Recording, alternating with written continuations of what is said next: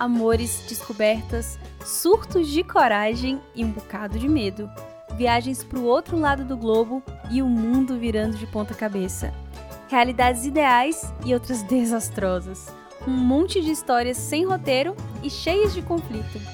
Eu pensei que só me restava escrever, mas cá estou contando tudo para você. Meu nome é Lana Moreira e nesse podcast você vai ouvir os textos que eu não guardei para mim.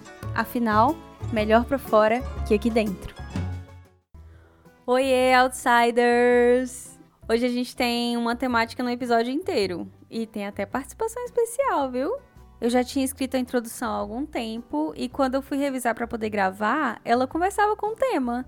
E eu acho essas pequenas sincronicidades incríveis demais para passar batido. Tamo aí tentando algo novo. Eu lancei os trechinhos do, dos episódios do episódio, né, no Insta, pra, pra você que curte os textos poder compartilhar e chamar mais gente pra ouvir, ao invés de ficar só naquele banner que eu coloco no episódio. Então eu vou postar regularmente ali no arroba aquela lana, um trecho de cada episódio aí por semana. Outra novidade é que eu comecei a postar escritos mais curtos com umas fotos bonitas para te dar uma inspirada aí além dos episódios. Tá lá no Instagram também. Vai lá ver e se você gostou já comenta, compartilha, dá aquele engajamento maroto e vamos aí palavrinha por palavrinha compondo a história bonita demais desse projeto que é o melhor para fora aqui, aqui dentro. Bom, no livro do Caminho do Artista, que é um livro de recuperação criativa da autora Julia Cameron, ou Tia Julia para mim, ela propõe um encontro com um encontro com artista, que basicamente é um tempo que você tira na semana de pelo menos uma hora para fazer algo que ache interessante, estimulante, algo que te divirta, mesmo para ir recuperando essa noção de, de curiosidade e de possibilidades. E as tentativas de surf, né, e de bodyboard vem, vem daí, sabe? Tipo, eu venho me divertindo demais.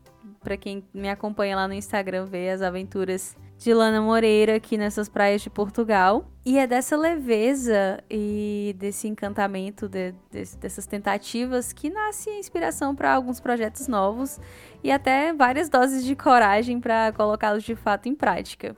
Eu vou começar a fazer as aulas de surf. Eu tô juntando uma grana para isso porque carinho, né?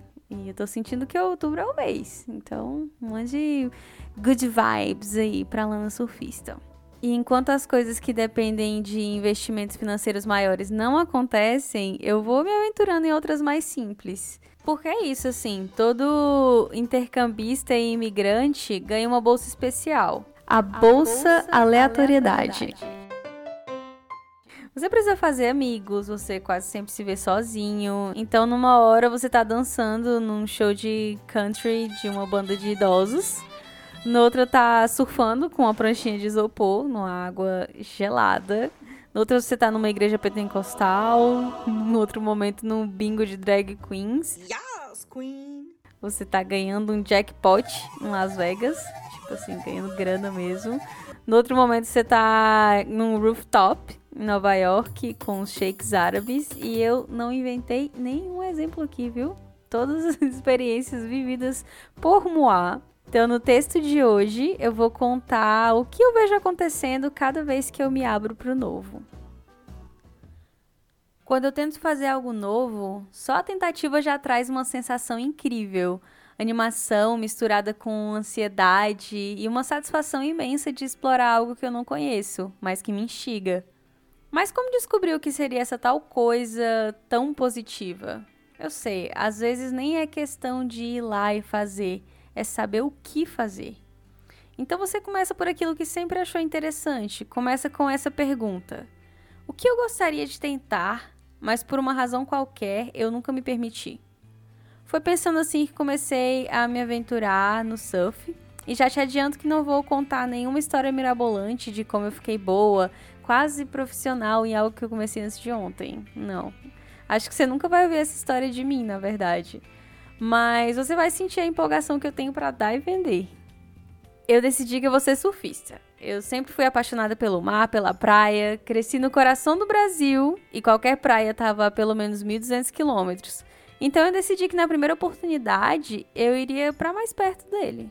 E dito e feito, nos Estados Unidos eu morei por seis meses bem pertinho da praia. Só que ainda não era ali que começava a minha vida hang loose, né? No surf.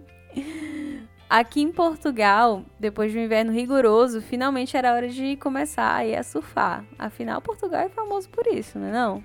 Então eu decidi começar pelo bodyboard, não porque eu tenha medo de começar direto no surf, mas porque o equipamento é mais barato. Basicamente uma pranchinha, pés de pato e muita disposição para entrar num mar de 13 graus.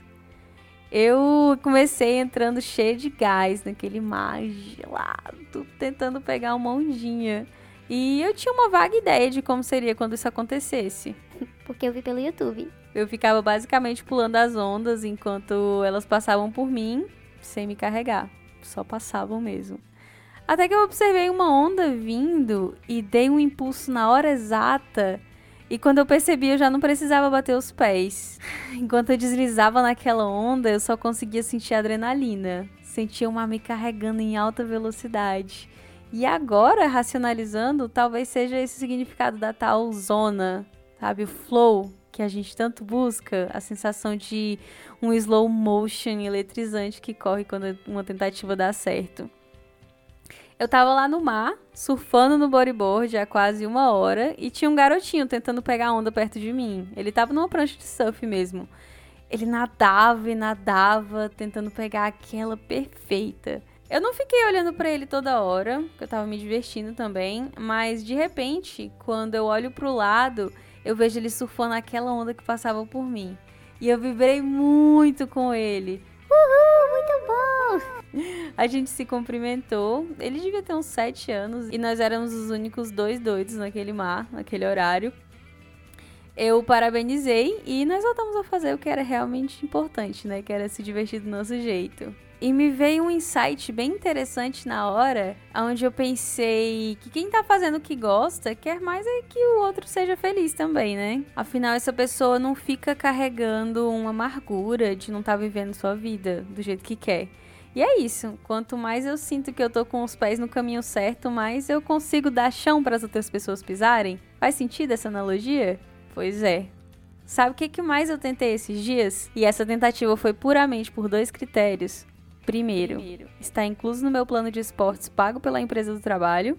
E segundo, segundo, curiosidade. Esse critério aqui me pega sempre. O que eu tentei foi Pilates. Aham. Uhum. E você pode até achar que do Cheetos com mingau de aveia e vergonha pra cá, eu esteja muito mais fitness, com mais elasticidade, disposição.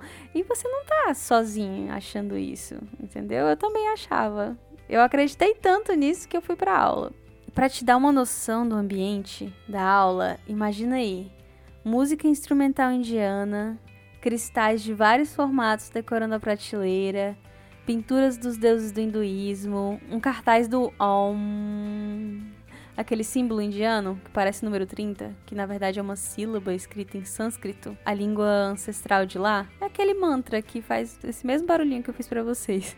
Graças a Deus não tinha nenhum incenso, porque minha cabeça dói horrores com qualquer tipo de incenso. Mas olha aí a curiosidade: apesar de estar num pedacinho esotérico da Índia, aqui no coração de Portugal, minhas colegas de sala, todas portuguesas, estavam numa conversa calorosíssima sobre uma das cenas de amor de Pasmem, Pantanal. Eu disse que ia contextualizar vocês.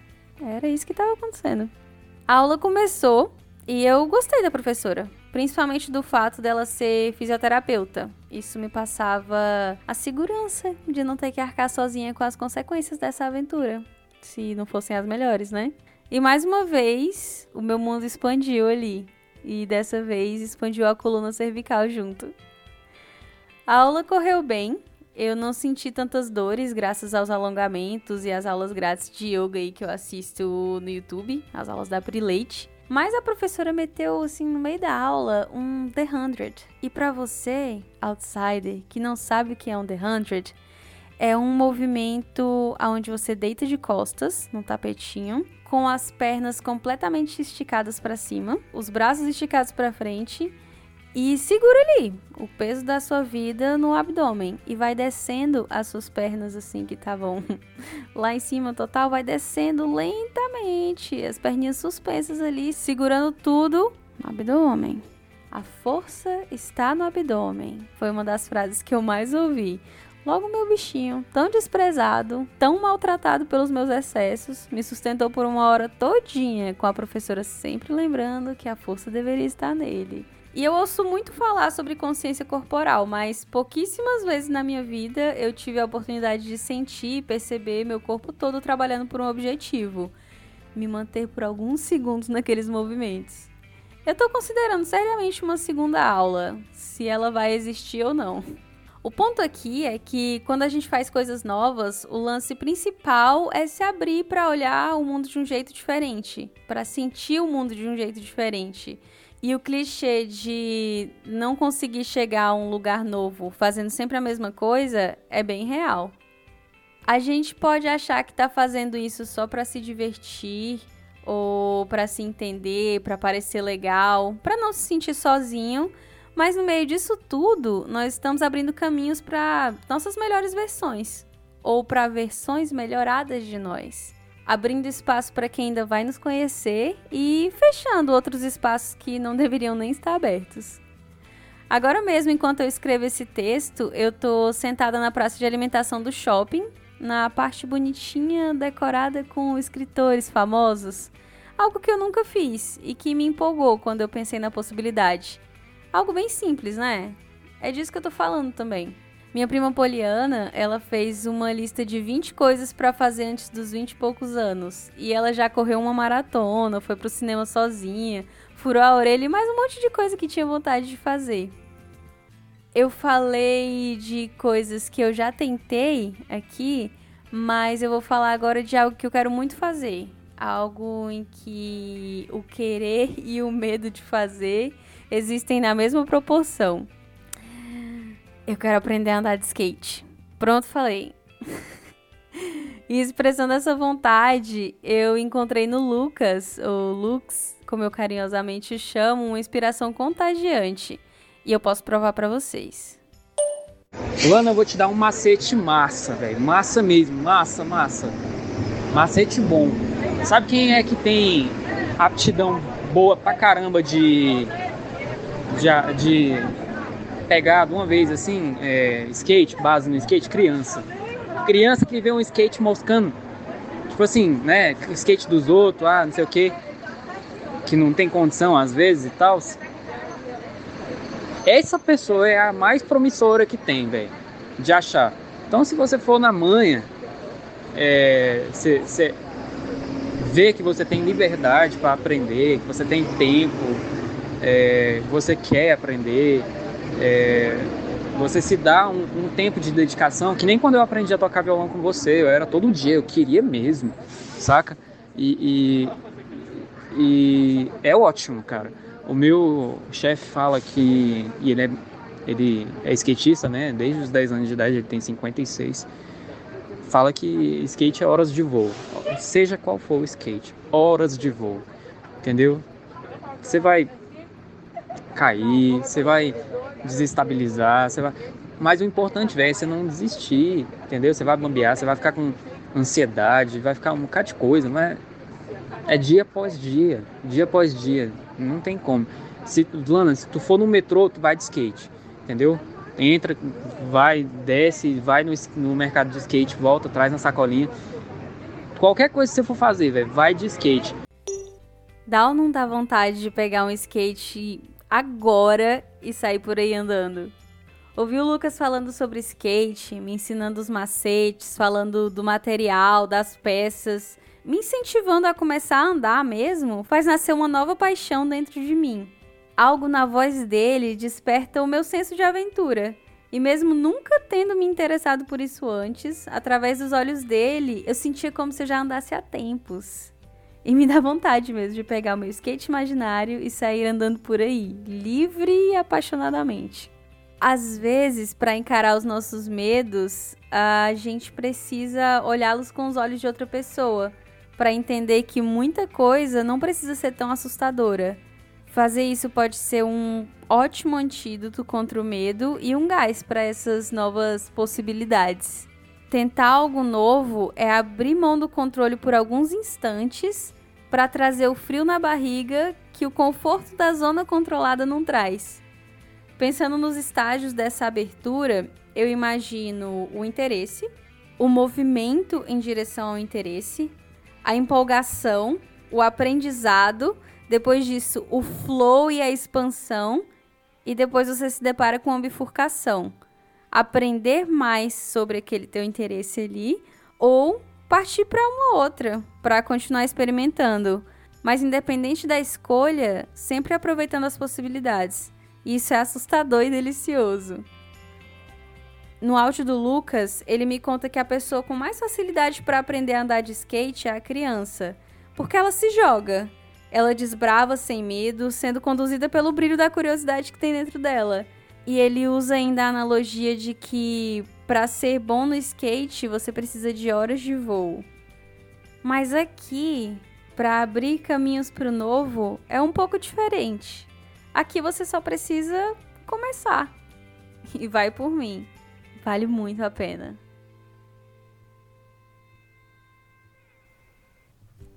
E para continuar a sua leitura de mundo, eu vou indicar o livro que eu tô lendo agora, que é o Volta ao Mundo em 80 Dias, do Júlio Verne.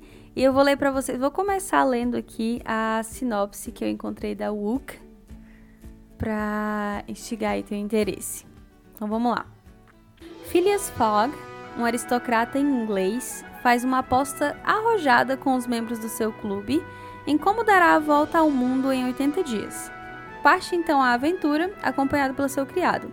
Para vencer o desafio, teria de estar de volta a Londres no dia 21 de dezembro de 1872, às 20 horas e 45 minutos. Bem específico, né? Porém, Fogg é acusado de estar por detrás do assalto ao Banco da Inglaterra, o que fará com que o detetive Fix parta seu encalço, perseguindo para onde quer que Fogg vá do Egito à Índia e depois para China, Japão, Estados Unidos e de volta à Inglaterra, somos levados a uma viagem através de vários continentes em diversos meios de transporte existentes na época, vapores, trens, carruagens e até mesmo elefantes, numa jornada emocionante que desperta o nosso espírito de aventura e nos leva de volta à infância.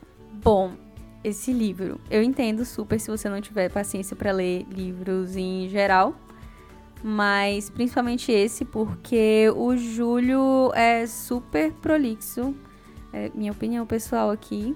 Você consegue desenhar o cenário na sua cabeça de tantas descrições que ele dá, mas às vezes você só queria que a história fosse mais rápida, assim, ele consegue te prender na história, mas ainda tem esse detalhe.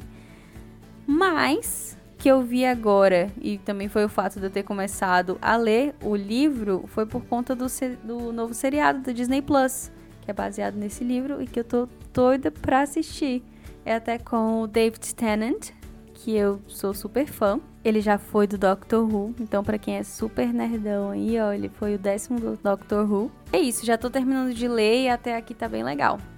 E se você tá gostando dos episódios, se esse é o primeiro episódio que você tá ouvindo daqui, seja bem-vindo, bem-vinda, bem-vinde.